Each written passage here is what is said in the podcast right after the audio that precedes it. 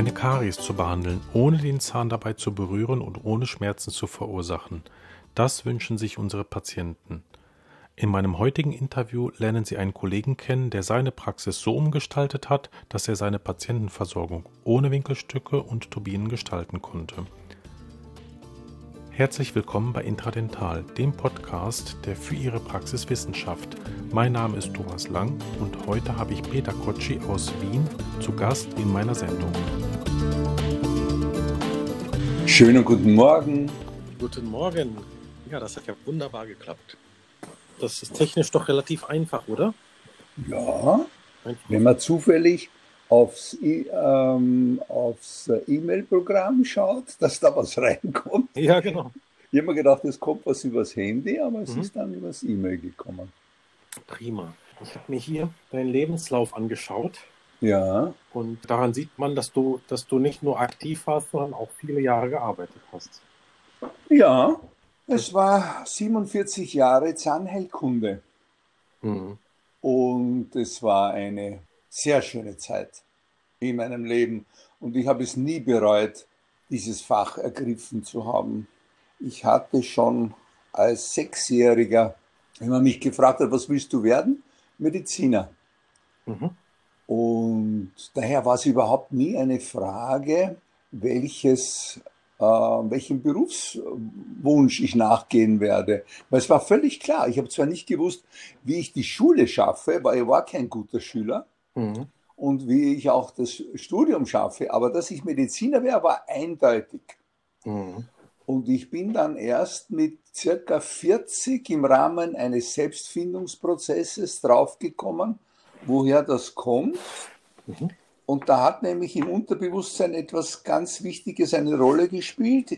Mein Bruder ist, wie ich fünf Jahre alt war und er drei, mhm. Im Spital in meinen Armen gestorben. Und weil man damals noch kein Penicillin hatte, ja. 1944, jedenfalls nicht in Prag. Ja.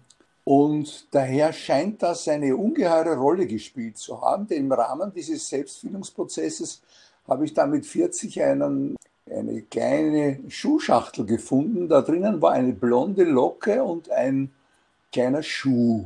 Mhm. Und da habe ich einen eineinhalbstündigen Weinkrampf gekriegt, aus dem ich meine Frau auch nicht herausbringen konnte.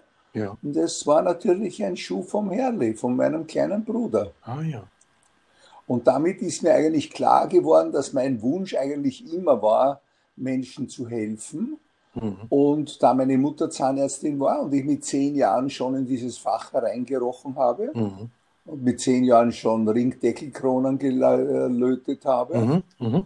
ist es dann einfach gewesen, einzusteigen, obwohl ich am Ende des Medizinstudiums gesagt habe, also nein, Zahnheilkunde, diese Zahnheilkunde, auf gar keinen Fall. Die war wirklich grausam. Und ich habe aber dann doch den Weg in die Ausbildung gefunden an der Wiener Klinik. Nur muss ich dir sagen, haben wir in den Ende der 60er Jahre, ich habe 66 bis 68 studiert, eine Zahnheilkunde vorgesetzt bekommen, die äh, auf dem Niveau des Vorkriegs, der Vorkriegszeit war. Denn in Wien wurden 75 Prozent des Lehrkörpers und auch 65 Prozent der Ärzte in Wien 1938 und 39 außer Dienst gestellt. Und daher hatten wir ein ungeheures Loch an Medizinern. Und es ist dann nach dem Krieg im Schnellschussverfahren wurden dann Sanitäter aus dem Zweiten Weltkrieg oft schnell zu Medizinern gemacht. Also es war schlimm. Mhm. Und es war das Angebot an Fortbildung einfach nicht vorhanden. Und dann habe ich aber ein bisschen hineingerochen in die Schweiz, nach Schweden und in die USA mhm. und habe gesehen, holla, das ist ja ganz was anderes los. Mhm. mhm. Da ist ja ganz eine andere Qualität vorhanden. Und habe mich dann intensiv auf den Fortbildungs- Bereich gestürzt und habe da eine Fortbildung nach der anderen, damals ja nur in Form von Büchern oder von Kongressen teilnehmen können. Mhm. Äh, Hat es ja noch kein Internet gegeben.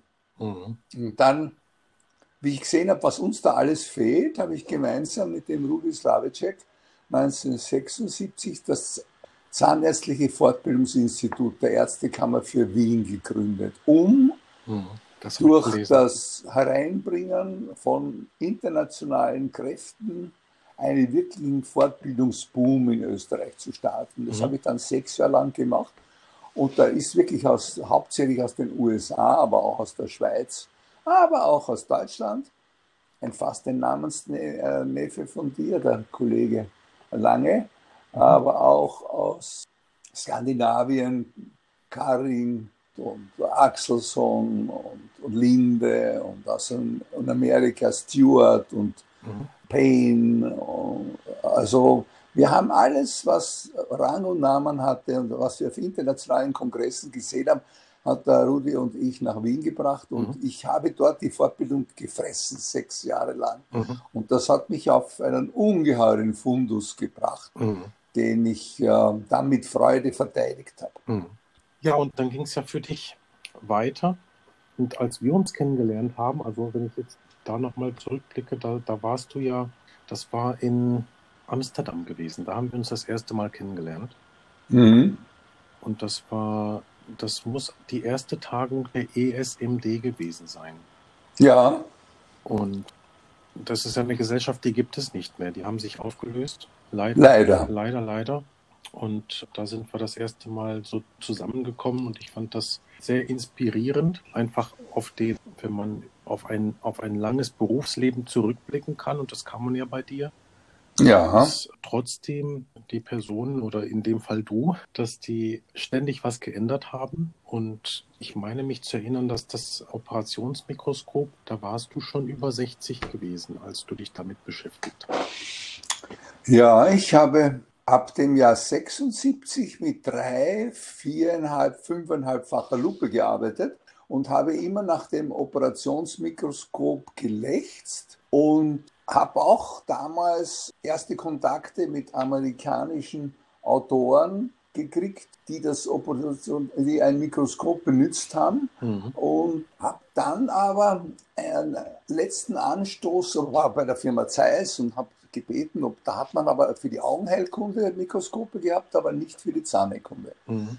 Und dann hat der Kollege Wellwart in der Schweiz für mich jedenfalls den Durchbruch geschafft, mhm. weil er uns mit wunderbaren Vorträgen versorgt hat über die Endodontie ja. und über seine Arbeit am Mikroskop. Und dann bin ich 1999 in die, mit genau, wie du richtig sagst, mit 60 Jahren in die Mikroskopie eingestiegen, weil es ja sozusagen die Vollendung meines prophylaxeorientierten Lebens war. Mhm. Denn die ganze Arbeit in Österreich äh, seit den 70er Jahren und aber auch in Deutschland, weil ich viele Vorträge gehalten habe bei euch, war äh, die, die Prophylaxe weiterzubringen. Es ist mir einfach auf die Nerven gegangen, immer nur die Patienten mit schweren kariösen Problemen zu sehen mhm. und mit Parodontalschwierigkeiten und dann habe ich, halt, habe ich mich der Prophylaxe gewidmet,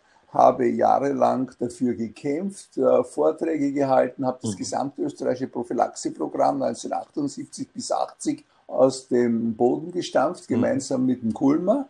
Mhm. Innsbruck. Das mhm. war eine tolle Verbindung. Universitätsprofessor er, ich Praktiker. Da mhm. haben wir damals in ganz Österreich Prophylaxe-Referenten in der Ärztekammer eingeführt. Und ich habe dann einige Zeit später mit Walter Watzak die Ausbildung zur Prophylaxeassistentin angefangen, weil die Zahnärzte sind auf die Prophylaxe eigentlich gar nicht eingestiegen. Mhm. Erst bis ich ihnen gesagt habe, Kinder, damit könnt ihr auch Geld verdienen, mhm. äh, denn es gibt dann die Prophylaxeassistentin. Auf einmal sind sie hellhörig geworden. Mhm. Also das jahrelange Engagement vorher war eigentlich vergebens. Das ist ein typisches Zeichen der Zahnheilkunde, mhm. dass das so ist. Und dann ist eigentlich diese Miniaturisierung des Anschauens von Zähnen und Zahnfleisch automatisch nach dem Wunsch nach einer vergrößerten Sehhilfe gekommen. Mhm. Und dann 1999 war es soweit, da hat es dann das Promagis schon in einer Qualität gegeben, die bis zur 25-fachen Vergrößerung gegangen ist. Mhm. Und dann habe ich allerdings bemerkt, ja, Das hat eine lange Einarbeitungszeit, die kann ich ungefähr mit einem halben Jahr beziffern, bis man das Mikroskop wirklich völlig integriert hat, bedeutet mhm. eine vollkommene Umstellung meiner Arbeitsweise, mhm. bedeutet, wenn ich es in der gesamten Zahnekunde mit wenigen Ausnahmen nämlich verwenden will, weil ich habe es nur bei der Totalprothetik nicht verwendet und bei großen Lappenoperationen der Paradontologie, da mhm. hätte es keinen Sinn. Mhm. Da hat man mit Lupen gearbeitet. Aber dann, wenn es an den einzelnen Zahn gegangen ist, ist sofort mhm. wieder das Mikroskop mhm. zum Einsatz gekommen. Das heißt, es musste erstens eine ergonomische Umstellung selbst sein, dann brauchte man eine gute Assistentin, damit die Vierhand-Zahnheilkunde, wie ich sie seinerzeit im Quintessenz Verlag publiziert habe, auch wirklich Platz greift. Mhm. Und bis das dann ordentlich funktioniert, habe ich erst wieder gemerkt, holla, die normalen Schleifkörper und Bohrinstrumente sind überhaupt nicht das, womit man in der Mikroskopsahnekunde zufriedenstellend arbeiten kann. Denn mhm. man sieht ja durchs Mikroskop wunderschön auf den Zahn, dann kommt eine Turbine oder ein schnell laufendes Winkelstück mit einem Wasserspray mhm. und plötzlich sieht man nichts mehr, mhm. weil der Wasserspray alles kaputt macht. Mhm. Und da habe ich dann gesagt, so, da musst du jetzt nach Alternativen suchen. Und dann habe ich gesucht und gesucht und sieh da, da bin ich auf eine Arbeit gestoßen von Robert Blake aus dem Jahr 1945, wo mhm. er beschreibt die Präparation mittels Sandstrahlen. Und wir haben ja die Sandstrahlgeräte schon Jahre vorher in der Ordination gehabt und die Techniker haben sie ja schon jahrelang verwendet. Aber mir ist es damals in den 80er Jahren einfach zu aggressiv gewesen. Ich konnte das nicht kontrollieren mhm. mit meinen Lupenbrillen. Das ist reingegangen in den Schmelz, in die Fissuren oder in, in die Präparationsbereiche. Mhm. Und das habe ich dann in den Griff gekriegt mit dem Mikroskop. Mhm. Und da ist was ganz Fantastisches passiert. Unsere traditionelle Zahnekunde berührt ja in etwa auf 80 Prozent fühlen und auf 20 Prozent sehen. Mhm. Was meine ich damit? Mhm. Wir fühlen mit einer Sonde mhm. oder haben früher gefühlt mit einer Sonde, mhm. ob etwas undicht ist. Wir haben mit der Sonde geprüft, ob die kariöse Entfernung zu Ende ist und ob wir jetzt die Kariesentfernung und ob wir jetzt, ob das klirrend ist und haben, waren dann zufrieden. Und jetzt plötzlich unter dem Mikroskop ist die Kontrolle hundertprozentig sehen gewesen, denn hm. mit den Sandstrahlen habe ich gesehen, wie diese Aluminiumoxidpartikel auf die Zahnoberfläche auftreffen. Mhm. Der Zahn schwindet unter dem Sandstrahl mhm. Und habe das die ganze Zeit verfolgen können. Das heißt, es war eine völlig neue Geschichte. Ich habe immer gesehen, ohne Sichtbeeinträchtigung, was ich mache. Während wenn du mit einem Rosenbohrer eine Karies entfernst, mhm. und das entferne ich ja nach wie vor im Großen, wenn ich anfange, einen, eine, eine riesen Karies wo zu finden, dann nehme ich natürlich wie mit einem großen Löffel, mit einem Handinstrument oder mit einem Rosenbohrer die Karies weg. Mhm. Und erst dann, die Feinarbeit kommt dann mit dem Sandstrahlgebläse. Denn wenn du nur mit dem Rosenbohrer arbeitest, weißt du ja, dass wenn du in die Tiefe gehst mit dem Rosenbohrer, siehst ja nichts. Du arbeitest ja so lang, bis der Rosenbohrer mhm. ansteht. Ja. Und dann hörst auf. Dann nimmst du den Rosenbohrer weg und dann siehst du erst, was du gemacht hast. Mhm. Dazu kommt, dass die Karies passt, ja, passt sich ja nicht dem Rosenbohrer, der Rosenbohrerform an. Ja, Umgekehrt eben. auch nicht. Nein, überhaupt nicht. Ja. Sondern die Karies geht, ich habe das immer verglichen, mit einem Handschuh. Die geht ja fingerförmig mhm. In den, in den DIN weiter. Ja. Und wir sehen das dann, wenn wir das mit dem Sandstrahlgebläse verfolgen, dann sehen wir ja ganz genau, dass die Verzweigungen hat und dass in der Mitte Dentinbereiche stehen bleiben, weil sie noch gesund oder mit wenig Bakterien versehen sind. Und dann geht es daneben, aber ganz schön weit in die Tiefe. Mhm. Und diese einzelnen Dinge sehen wir ja erst mit einer 20-fachen Vergrößerung und können sie mit keinem anderen Präparationsverfahren verfolgen, nur mit der Air Abrasion Technologie oder Mikroskop unterstützte kavitätische Kavitätenpräparation oder Sandstrahlen, ganz egal, wie wir es nennen wollen. Mhm. Und das Tolle dabei ist, also ich sehe optimal. Und was das Schöne ist, der Patient hat eine Fernsehbrille auf, hat dasselbe Bild mhm. und wenn er dasselbe Bild hat, dann kann er unsere Arbeit viel mehr schätzen. Er sieht diese ungeheure Präzision, wie wir arbeiten. Er lernt sie schätzen und dadurch habe ich auch die Qualität der Mundhygiene wesentlich verbessert. Mhm. Und der Patient hat seine Angst vor dem Zahnarzt völlig verloren. Mhm. Denn die Behandlung ist berührungslos. Wir mhm. berühren ja mit keinem Instrument mhm. den Zahn, den wir bearbeiten. Und es ist fast immer völlig schmerzfrei. Mhm. Also ganz, ganz selten muss man einen oder zwei Tropfen ähm, Anästhesie geben, interligamentell. Aber normalerweise keinerlei Anästhesie notwendig. Mhm. Und er sieht das alles. Das ist wie wenn er einen tollen Film sieht. Natürlich wollen auch manche durch die Fernsehbrille in der Zwischenzeit einen Film anschauen, mhm. aber die meisten möchten gern sehen, was der Peter macht. Mhm. Das stimmt, das geht mir auch so. Also wenn man die Patienten einbezieht und selbst in der Endodontie, wo man ja sagen würde, wie kann, wie kann sich der Patient das antun? Nein, das ist halt, Angst hat man ja immer nur von dem Unbekannten. Ja. Dadurch wird es ja zu etwas Bekanntem. Ja. Und dann ist es auf einmal spannend und auch interessant und es hat ja immer einen Bezug zu einem selber, also zu dem Patienten. Ja. Alles, was einen Bezug zu dir hat, findest du ja automatisch spannend. Natürlich. Und ähm, die Erfahrung, die habe ich auch, die habe ich auch sehr gemacht. Schön. Ja, das finde ich gut.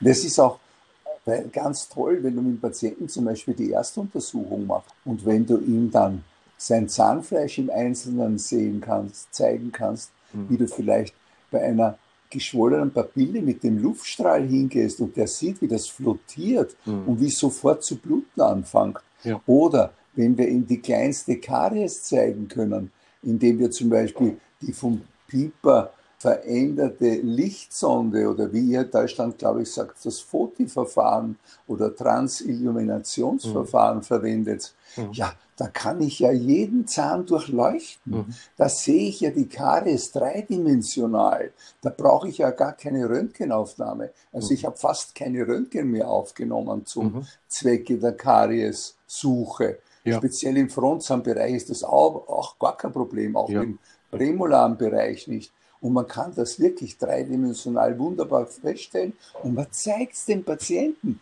Und dann können wir anhand der ersten Untersuchung schon entscheiden, wollen wir remineralisieren versuchen, mhm. wollen wir infiltrieren mhm. oder wollen wir interdental eine Mini-Präparation machen, mhm. die wir, ich sage da immer, Fliegenschiss dazu, das versteht der Österreicher besser, mhm. Damit er weiß, so ein kleines Tüpfchen. Mhm. Und wir präparieren so was ganz Kleines mit dem Sandstrahlen. Mhm. Und das kann man ihm schon alles zeigen. Und das sagt kein Mensch, ich möchte eine MOD-Füllung mhm. haben. Und es ist ja barbarisch in der heutigen Zeit, noch so zu arbeiten. Und ich verstehe die Universitätskliniken überhaupt nicht, wieso sie die Mikroskopzahnheilkunde und die kinetische Kavitätenpräparation nicht entsprechend lehren. In Wien haben wir zum Beispiel bekommen, da hängen 50 Mikroskope auf den Arbeitsplätzen. Mhm. Jeder Arbeitsplatz, nämlich sie sind immer zu zweit zu einem Arbeitsplatz zusammengefasst und für diese beiden Arbeitsplätze ist jeweils ein Mikroskop vorhanden. Also es könnte die gesamte Zahnerkunde am Mikroskop stattfinden. Aber man lehrt es nicht im Propädeutikum.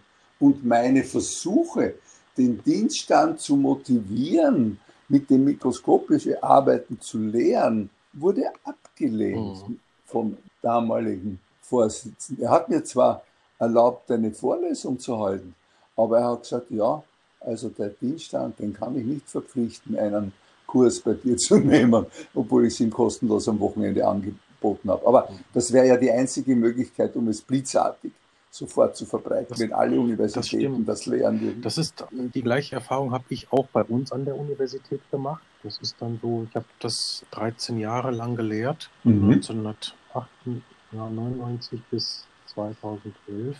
Und mhm. ähm, es kam dann ein Wechsel, ja. äh, was den Dekan anbelangte und der wollte von Mikroskopen gar nichts mehr wissen und der, der hat sogar das, was wir eingeführt haben, die verpflichtende Lupenbrille hat er abgeschafft. Ja, hat er wieder weggenommen. Hat er abgeschafft, ja, ja. Erschreckend. Und das, für ihn ist es so, dass man die Lupe nur braucht, wenn man, die Lupe hat schon eine Bedeutung, aber ja. selten.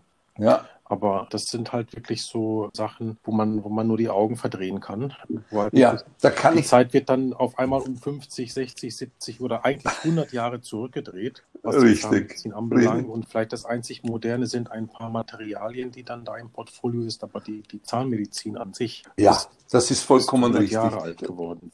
Ja, richtig. Und, und das ist absolut nicht notwendig. Da kann ich dir auch eine eine, eine nette Anekdote erzählen. Ich habe, wie ich dann das alles beisammen hatte, die Wissenschaftsredaktion des österreichischen Fernsehens mhm. davon in Kenntnis gesetzt, habe ihnen die Unterlagen geschrieben. Dann haben sie mir freundlich geantwortet. Also nach Befragung unserer Zahnarztexperten genügt das freie Auge bei der Betrachtung in der mhm. Zahnheilkunde.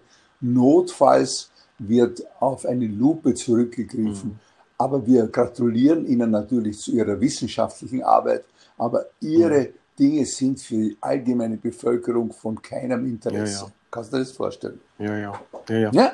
Und das, das ist leider das Problem. Und man sieht es ja auch zum Beispiel, dass die, die Mikro, dass das Journal Mikro der Quintessenz, mhm. der ES, ESMD, mhm. eingestellt wurde, weil nicht genug ja. Leute da waren. Und ich leite ja in Österreich nach wie vor in meiner Pensionszeit mit Vergnügen den Qualitätszirkel mhm. für Mikroskopzahnheilkunde. Ich habe ja auch die österreichische, nicht nur die österreichische Gesellschaft für Parodontologie ja. und Prophylaxe, ja. sondern auch die für, für Mikroskopzahnheilkunde gegründet. Mhm. Und leite dort einen Qualitätszirkel von 5000 Zahnärzten haben wir dort maximal 25 bis 30, die bei unseren Sitzungen ah, teilnehmen. Aber das ist wenigstens etwas. Mhm. Ja, auf jeden Fall. Du, eine Wurzelspitzenresektion mit retrograder Füllung ohne hm. Mikroskop ist meiner Meinung nach ein Kunstfehler. Ja, ja, Denn man, ja. man sieht nicht, was Nein. man macht. Das ist unmöglich. Ja, wobei ich kämpfe ja dafür, dass die Wurzelspitze dran bleibt. also, ja, bei deiner Endodontie ist es wahrscheinlich möglich. Ja, also, oder sogar sicher möglich. Ich, Naja, na also es ist ja immer alles eine Frage der Wahrscheinlichkeiten. Und die, die Wahrscheinlichkeit, dass die Patienten, die jetzt bei uns eine Wurzelkanalbehandlung erhalten haben, eine Wurzelspitzenresektion brauchen, die ist halt einfach extrem gering. Das ist halt. Ja. Ich klar. arbeite aber mit einem Chirurgen zusammen, der ist auch Mitglied bei uns in der DG Mikro und ja. der macht das ganz minutiös über die übers Mikroskop gestützt und weißt du, wenn von den 500 bis 700 Fällen, die uns so im Jahr durchlaufen, wenn dann da mhm. von ja. chirurgischen Nachbehandlungen brauchen, dann ist das halt einfach ein, ein Risiko, was so gering ist, da trainiere ich mich nicht auf diesen Eingriff, weil ich jetzt ja, gar, nicht, natürlich. gar nicht die Routine. die Routine. Nein, und, und da gratuliere ich dir zu euren guten Erfolgen in der Endodontie und zu eurer Arbeit. Aber ich kenne dich ja als Perfektionist und daher freue ich mich. So sind wir ja zusammengekommen. Ja, richtig. Die Verrückten treffen sich immer wieder. Das stimmt. Ich habe jetzt eine Sache, die mir ganz wichtig ist, weil heute soll es ja um Aluminiumoxid gehen und ich bin ja, mir sicher, ja. dass wir noch einmal eine Folge aufnehmen über die Parodontaltherapie, was ich ja. viel für wichtiger halte als Aluminiumoxid eigentlich. Und dann machen wir auch noch mal eine Folge über Mikroskope. Das würde mich sehr freuen, weil die ganzen Namen, die ich da von dir gehört habe, mit Peter Wellwart und so weiter, das würde ich gerne mal in einer ganz eigenen Folge können wir machen. besprechen. Das finde ich schön. Alte willst du dich ja auf die, auf die kinetische ja, ja. Und, äh, Präparation konzentrieren. Ich kann das total nachvollziehen, was du gesagt hast mit dem Taktilität und ja. der visuellen Kontrolle. Ja. Weil das ist das, wie die heutige Ausbildung in den Universitäten ist, dass man halt sagt, naja, wo man nicht sieht, ist Fühlen keine Schande. Und wenn man den Approximalraum nicht sieht, dann muss man halt einfach durch mit dem Winkelstück und mit dem Diamanten und den, bei der Kronenpräparation den Approximalraum einfach so durchzusägen, den Plan. Schrecklich. Das ist ganz, ganz schrecklich. Also da, da blutet mir immer, immer das Herz. Ja, und, Gott sei Dank. Und umgekehrt ist es so, die Kollegen, die sagen, naja, Mikroskope braucht man nicht und auch Lupe muss man nur hin und wieder mal aufziehen sind ja auch die, die dann den Vorwurf stellen, durch diese präzise Diagnostik findet ja dann auch schnell Übertherapie statt, weil natürlich sehe ich unter Mikroskop häufiger mal eine Karies, die behandlungsbedürftig ist, aber in einem ganz, ganz frühen Stadium. Und dann wird oft immer der, der Finger gehoben und gesagt, ja, also ihr macht ja dann mit einer Frühtherapie eventuell eine Übertherapie und es ist dann vielleicht invasiver als das, was man quasi dem Patienten als was Gutes damit tut. Naja, und, weißt du. Und ich habe da den Gedanken dazu, dass wenn man ja mit, mit Aluminiumoxid die Karies, die halt eine ganz, ganz frühe Kavitation oder eine Demineralisation kurz vor der Kavitation darstellt und man hat den Patienten schon auf, auf Prophylaxe gesetzt, dann ist das ein fließender Übergang mit dem Aluminiumoxid von der Plug-Entfernung an der Oberfläche ja. zu der Plug-Entfernung im Zahn selbst. Weil ja. man ja dort, du nimmst ja mit einer Zahnbürste, wenn der Patient sich die Zähne bürstet, nimmst du ja die Plug weg, aber auch ein bisschen Zahnhartsubstanz.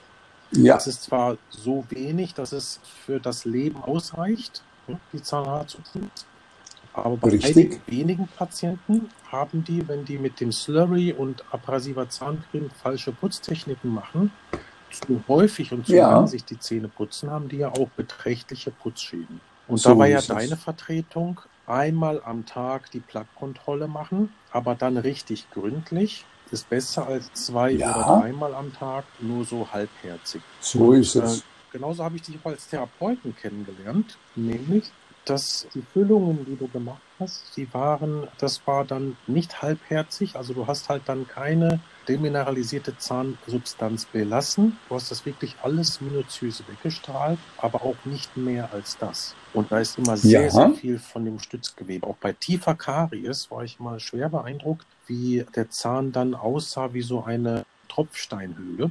Ähm, und dann ist das Composite als Füllungsmaterial ja auch das ideale Material dort. Und ich glaube, das ist eine Sache, die ganz viele Kollegen nicht verstanden haben, mit dem, dass die Übertherapie oder dass das Invasive ja dann schädlich ist, wenn man halt mit extrem traumatischen Mitteln daran geht, therapeutisch. Naja, da hast du vollkommen recht. Es ist ja ich meine, da habe ich schon zu meinem Beginn meines Studiums, hatte ich einen Assistenten an der Klinik, der hat am Freitag schon gesagt, ich freue mich schon wieder am Montag, weil da spritzt der Schmelz äh, durch die Gegend. Ja. Also diese, diese Einstellung hatte ich nie, sondern mir hat es wehgetan, wenn ich bei einem Zahn, weil an irgendeiner Stelle etwas war, ich will jetzt gar nicht ins Detail gehen, mhm eine Menge natürlicher Zahnsubstanz entfernen musste, um diesen einen Teil zu ersetzen. Mhm. Sei es eine große Füllung, MOD, sei es eine Krone, was immer. Das ist ja das Faszinierende, wenn wir den Patienten zu einer optimalen Mundhygiene hinleiten. Diese Mundhygiene, wie du richtig sagst, zum Beispiel mit dem Timothy O'Leary Hygieneindex, überprüfen und ihn selbst überprüfen lassen, dass er nicht zu viel und nicht zu wenig mhm. macht.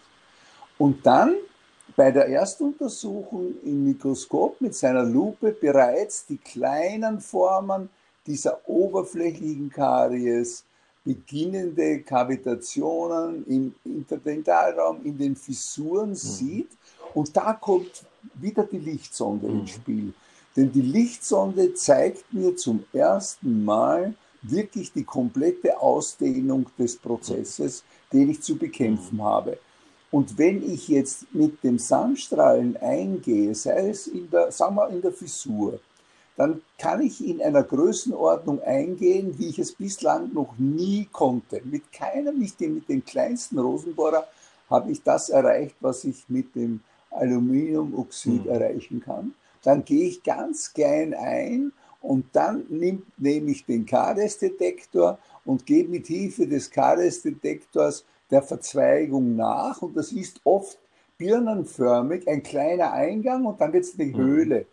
Und diese Höhle kann ich ja verfolgen, weil ich habe ja die Lichtsonde bei der Hand. Ich kann ja mit der Lichtsonde in der einen Hand und mit, dem, mit der feinen Düse des Sandstrahlers kann ich ja in der anderen Hand arbeiten. Und ich habe ja meinen Sandstrahler, von, der war von der Firma Denvis seinerzeit, die habe ich ja noch miniaturisiert, wie du ja, dich vielleicht erinnern kannst, indem ich da kleine äh, Kanülenteile mhm. angebracht habe an der Spitze mhm. und die umgebogen genau. habe und damit sogar um die Ecke genau. präparieren genau. konnte. Das heißt, Bei mir bleibt alles stehen, was gesund hm. ist.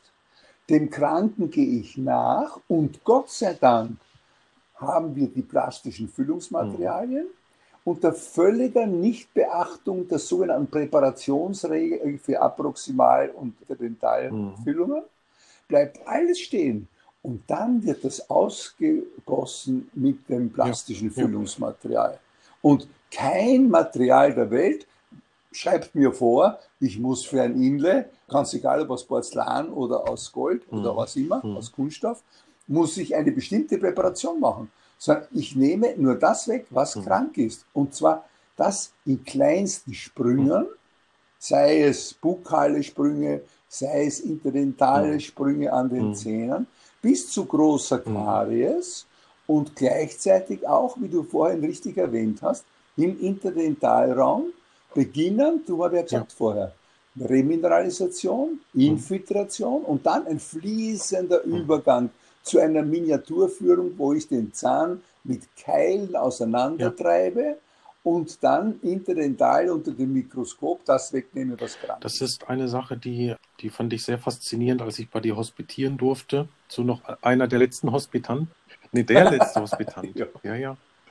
Na, ist ja, ist ja, ja. sensationell. Du als wirklich erfahrener Zahnarzt. Nein, aber ich habe so viele Inspirationen dort mitgenommen, das ist schon, das ist schon ganz außergewöhnlich gewesen, dass das du proximale Karies ohne okklusale Öffnung gemacht hast. Äh, und Natürlich. zwar aus. Ja, weil die Randleiste ist ja nicht wiederzukriegen. Die sind ja auch unsere modernen Füllungsmaterialien nicht die Qualität, die eine Randleiste hat. Diese Verbindung von Bukal und palatinalen Höcker will man ja nicht mhm. zerstören. Und ist auch völlig mhm. unnötig. Und in der Mikroskopzahnheilkunde absolut nicht ja. notwendig. Aber wie ja. gesagt, dazu bitte unbedingt die Pipersche Lichtsonde. Ja, ja. Weil das siehst du so, das sieht auch der Patient. Und du kannst sehr wohl unterscheiden, ob das eine frische Karies ist drinnen oder ob das ein Zementrest ist. Und ich war immer der Meinung, bei, speziell wenn man auf Füllungsränder mhm. eingegangen ist oder wenn man immer von Sekundärkaries mhm. gesprochen hat. Ja, was ist denn das bitte? Das ist ja in Wirklichkeit liegen gelassene Primärkaries, weil wir die Karies nicht restlos entfernt mhm. haben. Und dann ist das natürlich virulent geworden nach mhm. etlichen Jahren. Mhm. mhm. Und diese Miniaturfüllungen im Frontzahnbereich, das ist sowas Zahnerhaltendes. Und ich sage ja, es hat die Zahnekunde, früher hat man Schmerzen bekämpft, man hat Zähne gezogen, dann war die Zeit des, der Kronen, der Füllungen, der Brücken, aber auch der Implantate. Mhm. Und jetzt sind wir doch längst in der Zeit, der lebenslangen, des lebenslangen Erhaltes der eigenen mhm. Zähne. Mit notfalls lauter kleinen Miniaturfüllungen, wenn irgendwo was mhm. passiert ist. Und der aufgeklärte Patient, der auch Mundhygiene gelernt hat, weil wenn er nicht eine bestimmte Mundhygiene binnen drei Jahren gelernt hat, habe ich ihm gesagt, dann kann ich ihn nicht weiter behandeln, weil diese Behandlung ist ja nicht einfach, kostet ja Zeit, kostet Geld und hat ja keinen Sinn, wenn er mhm. nicht mitarbeitet. Und dieser erhaltene Patient will das ja dann ein Leben lang haben. Der kommt ja dann und sagt, Sie, ich habe da hinten da und das gesehen. Schauen Sie mal nach, ist das nicht was? Mhm. Also da kommt ja ein ganz anderer Patient ja. zu seinen Kontrollen. Ja, absolut. Ich habe, als ich dich besucht habe bei der Applikation, dann hab, haben wir in deinem Wohnzimmer eine Privatvorlesung bekommen, eben zu diesen kinetischen Präparationsverfahren. Und ja. die habe ich, die halte ich in Ehren und die zeige ich immer wieder mal interessierten Kollegen, wenn die an der Sache Spaß finden. Und ja. äh, das wäre fantastisch, wenn ich das für die Hörer verlinken könnte, weil ich merke gerade, so wie du es gesagt hast, die Taktilität ist untergeordnet gegenüber dem Visuellen und dein Vortrag ist ja sehr visuell orientiert. Dürfte ich ja. das Video veröffentlichen? was wir damals von deiner Vorlesung dort mhm. aufgenommen haben? Ja, ich habe keine Ahnung. Ich, ich glaube, du hast mir es noch nie gezeigt. Ich würde dir dazu einen, einen Link schicken und dann, ja, dann würden super. wir das für die interessierten Zuhörer, wenn du das freigegeben hast, würde ich das in die sogenannten ja, Show Notes des Podcasts einfügen, sodass das öffentlich mhm. wäre. Ja? ja, wir können ja auch, wenn du magst, meine Publikationen Dann zu dem Thema zusammenstellen und Ja. dazu nehmen, denn die sind ja, zu, sind ja äh, etliche äh, sind auf Ja. meiner Homepage, etliche sind mit internationalen Link in, äh, bei der Mhm. Mikro, äh, zumal weil das Journal ja eingespielt wurde, jetzt Mhm. in Amerika, noch Mhm. erhältlich. Und ich kann dir da jederzeit auch die Links schicken für meine Publikationen im International Journal Mhm. of Microdentistry. Das klar, damit die Leute das auch sehen können. Denn ich habe ja auch in Deutschland einige Zahnärzte kennengelernt, die äh, mit dem Mikroskop arbeiten, die auch mit Begeisterung ihre traditionellen Kronen- und Brückenpräparationen dem Mikroskop machen. Aber weißt du, mir ist immer die Größe des äh, Präparationskopfes im Weg gewesen. Äh, wenn, wenn ich etwas präparieren will, ich muss natürlich, wenn ich ein Inlay machen wollte oder eine Krone, wo mir ein spezieller Schleifkörper vorschreibt, wie die Präparation, habe ich sie natürlich mit, dem, mit diesen Schleifkörpern gemacht. Aber dann, die Feinarbeit ist natürlich dann vor der Abdrucknahme mit dem Sandstrahlgerät gemacht worden. Aber in der traditionellen Fissurenbehandlung, Interdentalbehandlung etc., da ist doch der Riesenkopf viel zu groß. Nicht nur der, die Flüssigkeit. Ich habe dann mit der Firma W&H Mikroköpfe entwickelt, aber das ist auch nicht die das Mhm. grüne und gelbe vom, vom Ei gewesen, wollte ich gerade sagen. Aber es ist diese Miniaturisierung mit dem ganz kleinen Sandstrahl-Handstück, ist das so ein Vergnügen, dass ich mich freue, wenn du das in Form eines Videos in irgendeiner Form zusammengefasst hast.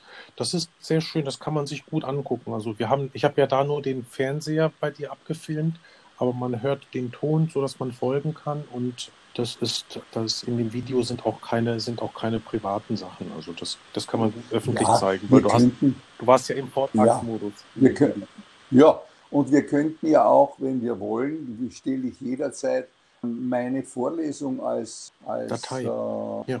ja, könnte man die ganzen Dias äh, zusammenstellen für, für die DG Mikro oder Ja. für deine persönliche Form.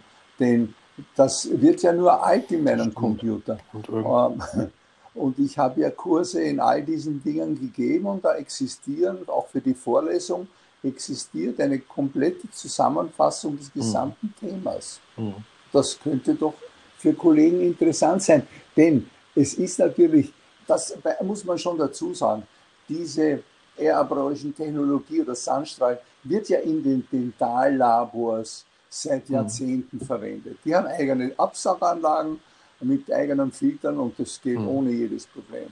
Auch mein Sohn hat jetzt ursprünglich äh, mit Nilfisk-Staubsaugern gearbeitet am Mhm. einzelnen Arbeitsplatz und hat sich aber jetzt im Rahmen seines Ordinationsumbaus sowie in einem Labor eine zweite zentrale Rohrleitung gelegt, die zu Mhm. jedem Stuhl geht und die eine entsprechende Ja. Absaugung macht, dann in den Filterraum geht, dort gefiltert wird und dann raus. Und gerade in der heutigen Corona-Zeit Ja. ist es ganz wesentlich, weil er das einstellen kann, so wie du das so schön gezeigt hast mit dem Schild, hat er aus dieser Absauganlage in den Atembereich seitlich von Arzt Mhm. und Patient einen solchen Saugvorrichtung angebracht, die dauernd die Mhm. Luft absaugt und aus dem ganzen Das Ordinationsbereich ist, das ist wegsaugt. gut.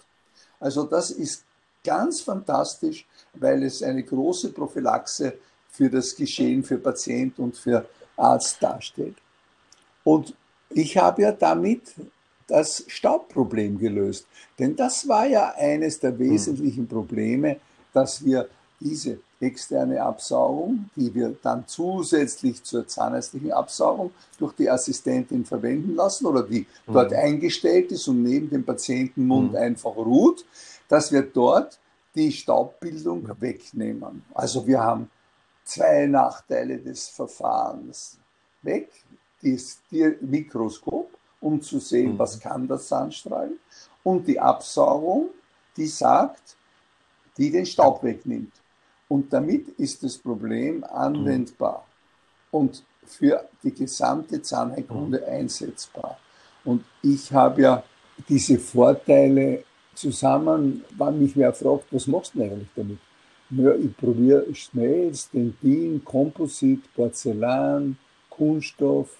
Amalgam und Metall sind nicht vernünftig, weil wir ja kein Quecksilber frei werden wollen. Aber wir können arbeiten ohne jede Krafteinwirkung. Wenn du ein Handstück in der Hand hast, musst du eine Kraft ja. ausüben, um in die Tiefe zu kommen. Das ist nicht notwendig. Das ist ja wie ein Mini-Bleistift, wie ein ganz zarter Bleistift, den man in der Hand hat keine Vibrationen am Zahn, kein Druck für den Patienten am Zahn.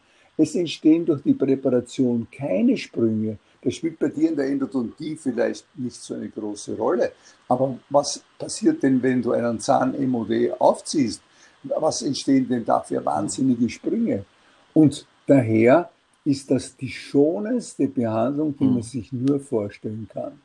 Und was bringt's in der Zahnheilkunde, in allen Bereichen, Prothetik, Endodontie, was du an Revisionsarbeit, was du da herausholen kannst, Stifte herauspräparieren, kannst du, indem du den hm. Zement um den Stift hm. herum entfernst. Du kannst alles vorbereiten für eine entsprechende Kunststofffüllung oder einen Kunststoffaufbau, kannst die Oberfläche des Dentins entsprechend vorbehandeln. Und für den Patienten fast immer schmerzfrei, keine Bohrgeräusche, keine Hitze, keine Vibration, kein Druck und daher schlaft der Patient meistens ein oder ist total mhm. entspannt.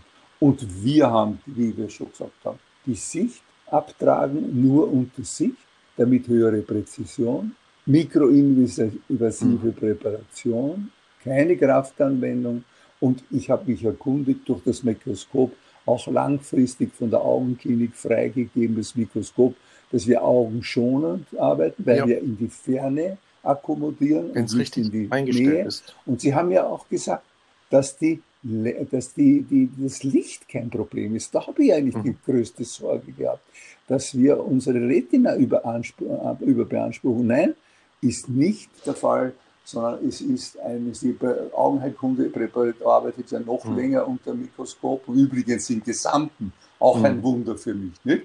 Die Augenheilkunde hat jeder ja. Augenarzt sein Mikroskop und bei, beim Zahnarzt gibt es kein Mikroskop. Das also das, das ist wirklich unverständlich. Es ist, es ist auch äh, insbesondere deshalb schade, weil das Mikroskop ja in der Zahnheilkunde schon 1907 eingeführt wurde, aber dann in Vergessenheit ja. geraten ist. Also die Zahnheilkunde kann stolz behaupten, dass sie die erste Disziplin war, die es eingeführt hat. Aber, ja, aber die erste, die es ja, wieder ja, ausgeführt ja, so lange hat, hat das nicht gehalten. Und dann erst 100 Jahre später hat man es wiederentdeckt. Also ich glaube, jetzt ist es schon so etabliert, dass das auch nicht mehr weggehen wird. Aber es ist halt nach wie vor eine Nische. Also da wird es dann schon, da wird's dann schon. Wie ist denn das bei dir in der, bei mhm. der DG Mikro? Wie, wie kommt ihr mitgliedermäßig zurecht? Ist das ein florierendes Naja, das ist wirklich eine kleine Vereinigung, aber das ist auch nicht unbedingt schlecht. Wir sind ja. jetzt so 60 bis 70 Mitglieder und das ist so, dass wir, wir jedes Jahr durch die Veranstaltung, die wir machen, die findet ja in Ratingen jetzt regelmäßig statt, immer im September. Und da haben wir mhm. immer einen, einen leichten Mitgliederzuwachs. Also das ist ja das Schönste. Ich kann mich erinnern, die österreichische Gesellschaft für Paradontologie, solange sie noch mhm. eine Arbeitsgemeinschaft war und auch in dieser Größenordnung war, das war die beste Zusammenarbeit. In dem Moment, wo wir dann zu ja, 600 ja. Teilnehmern beim Kongress gekommen sind, haben wir viel an ja. Qualität eingebüßt. Es war der intime Rahmen mhm. des Aufbaus ist das etwas stimmt. viel angenehmeres als das große. Aber es war natürlich notwendig dann. Dafür haben sich eben jetzt kleine Zirkel im Bereich mhm. der mhm. Mikroskopzahnheilkunde ja. gebildet. Ich habe jetzt noch ein paar technische Fragen zum Schluss, weil wir hatten bitte, vor, bitte. vor ein paar Jahren ein Projekt begonnen wegen, wegen neuer Geräte.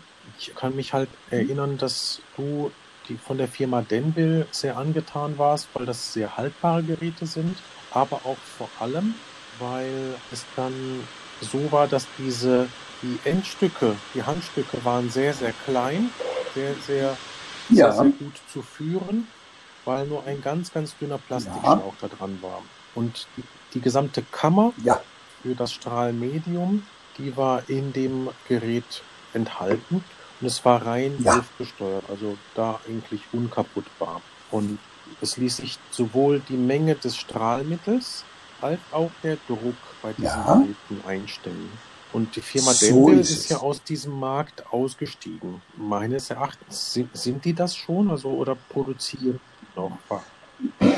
Es gibt, also es gab ja, das war ja damals das Dilemma, es war diese Sandstrahlgeräte sind mehr oder weniger entdeckt worden zur selben Zeit, wo der Laser gekommen ist. Und da war in München diese Weltausstellung und da sind beide Geräte, der erste Laser gekommen und die Sandstrahlfirmen haben einen, einen Stand ausgekleidet mit schwarzem Glas.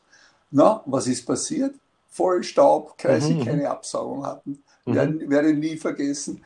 Und da hat es viele Geräte gegeben. Die haben so wie der Erota von der Firma Cafo so Standgeräte gehabt und Denville war die einzige Firma, die letzten Endes langfristig qualitativ mhm. übergeblieben ist. Äh, es gibt dann die Firma Sandmann, so wie ich weiß, in mhm. Äh, Skandinavien. Die haben aber ein ganz anderes Prinzip mit einem mhm. riesengroßen Handstück und das hat mir nie gefallen. Denville ist, so viel ich weiß, zwar zu einer anderen äh, mhm. Besitzer übergegangen, er zeigt aber nach wie vor, und ich habe unlängst ins Internet reingeschaut, also die Firma mhm. ist nach wie vor aktiv. Und das sind eben diese kleinen verschieden gestaltenden Ansätze und sie haben, äh, soll ja jetzt sogar ein neues Gerät auf den Markt kommen mit zwei Kammern, um in einem Gerät verschiedene ja. Körnungsgrößen zu bringen. Und Denville erzeugt ja auch diese Boxen für die mhm. Labors wo man wie beim Brutkasten mit zwei Händen hineingreift und im Inneren diese Kronenabstrahlung mhm. macht mhm. oder was die Labors, die arbeiten ja mit mhm. ganz anderen Dingen. Also ich habe die Firma Denville in guter Erinnerung und mein Sohn Klaus arbeitet mhm. nach wie vor mit Denville-Geräten und da funktioniert auch das, das mhm. Service recht gut. Also da gibt es ja ah, momentan kein Problem. Das, das heißt, ja, die Entwicklung von so einem Zweikammer, also Gerät, also zwei, zwei Kammern für das Strahlgut, das ist so, dass das bei Denville vorangetrieben wurde, ja? Frag okay. mich jetzt nicht, wie das letzte ja. Gerät ja. aussieht. Ich habe jetzt in den letzten Jahren zu wenig Verbindung damit. Du weißt, dass der Herr Mayer in Zürich immer wieder dran war, Richtig. hier etwas zu machen, aber das ist nie äh, ja. zum Ende gedacht ja. worden, ist nie fertig geworden. Aber der Klaus hat mhm, nach wie vor die Gänge Ich werde das jetzt nach dem Podcast nochmal recherchieren und dann auch die Links in die Show Notes einsetzen dann können dort, ja. dann können, das ist ja immer dann, wenn man ausgestattet ist in der Praxis, weil die Sachen ja so wahnsinnig lange halten, ist man dann mit dem ja. aktuellen Stand nicht mehr so Natürlich, verbunden. weil diese Geräte, wie du richtig sagst, es gibt zwar jetzt auch ein wasserführendes Gerät, weil manche Leute den Staub loswerden wollten und haben gesagt, sie brauchen mhm. was Wassergefülltes. Und es gibt auch neuere Handgeräte, so wie den Micro mhm. seinerzeit, auch mit Wasser. Aber ich habe immer nur trocken gearbeitet, weil ich eben das Wasser würde mir ja. die Sicht verhindern. Da muss ich noch etwas zu Technisches anführen. Ich habe natürlich immer wieder gehört, dass Leute gesagt haben, no, dieses Aluminiumoxid bleibt es nicht im Zahn drinnen, das soll ja angeblich im mhm. Dentin stecken bleiben. Und da haben wir dann elektronenmikroskopische Untersuchungen mit Professor Wernisch gemacht an der TU Wien und da haben wir gesehen, nichts bleibt von dem mhm. Aluminiumoxid dort, sondern die Oberfläche ist vollkommen sauber. Im Gegenteil, sie ist ideal vorbereitet für, die, für das Einfließen dann des Kunststoffes und ja, für die ja. physikalische Verankerung. Also das ist überhaupt kein Problem. Wir haben dann am Rande, wo nichts mehr präpariert wurde, eben mhm. wo wir das ausprobiert haben, einmal auch so Aufnahmen elektronenmikroskopische von den Aluminiumoxidkörnern gemacht. Das ist wahnsinnig aggressiv. Das sind so richtige mhm. wilde mhm. Splitter. Mhm. Und ich habe ihm dann, weil es dann nur ein Einkammersystem gegeben hat, habe ich zwei Geräte genau. nebeneinander stehen gehabt. Eines für das Aluminiumoxid ja, und eins genau. für die Glasperle. Mhm. Hast du sonst noch Technik? Also ich, ich glaube, wenn wir, wir in die Show Notes die ganzen Links dazu packen können, weil könnte jetzt extrem ins Detail gehen. Das lebt ja, das lebt ja von, ja. von der Art und Weise, wie du dir deine Kanülen dort eingeklebt hast, um wirklich um die Ecke präparieren zu können und so weiter.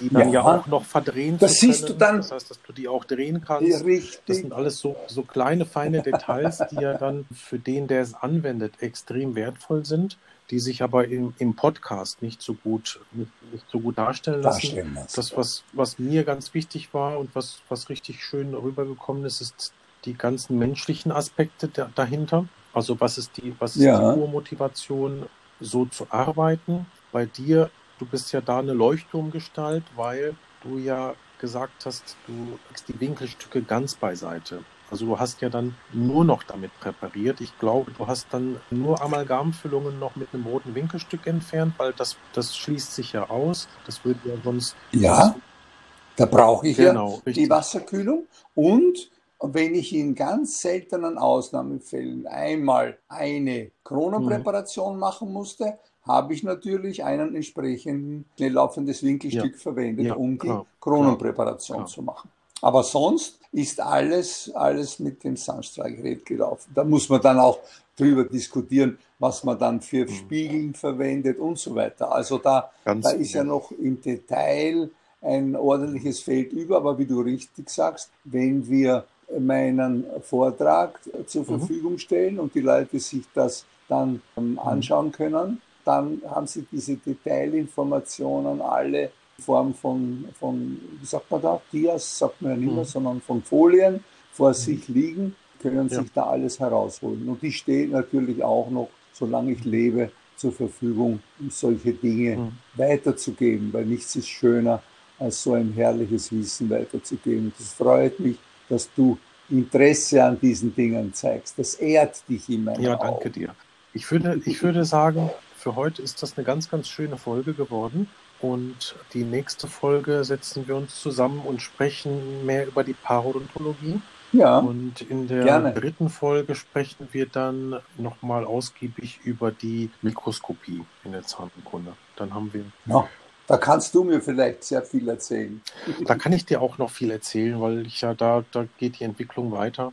Ich bin ja dort sieben Jahre lang in, in der Mikroskopentwicklung bei Zeiss gewesen und ähm, habe dort ein Projekt mitbetreut bis zur, zur Marktreife. Äh, da kann ich dann auch etwas aus dem Nähkästchen plaudern. Das wird schön. Auf das freue ich mich schon. Dann ähm, wünsche ich dir jetzt erstmal einen schönen Tag. Vielen Dank, dass das heute geklappt hat. Ja.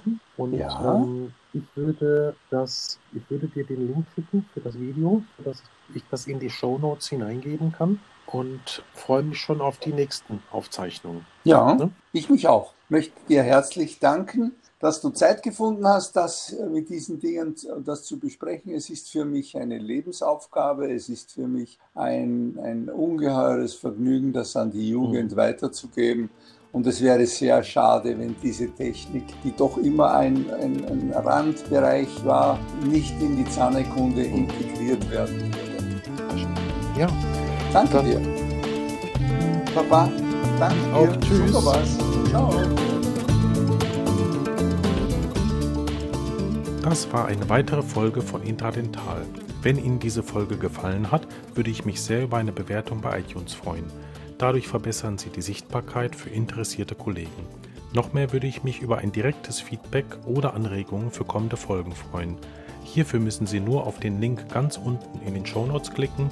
Sie gelangen dann auf die Podcast-Seite und können Ihre Botschaft dort direkt persönlich einsprechen.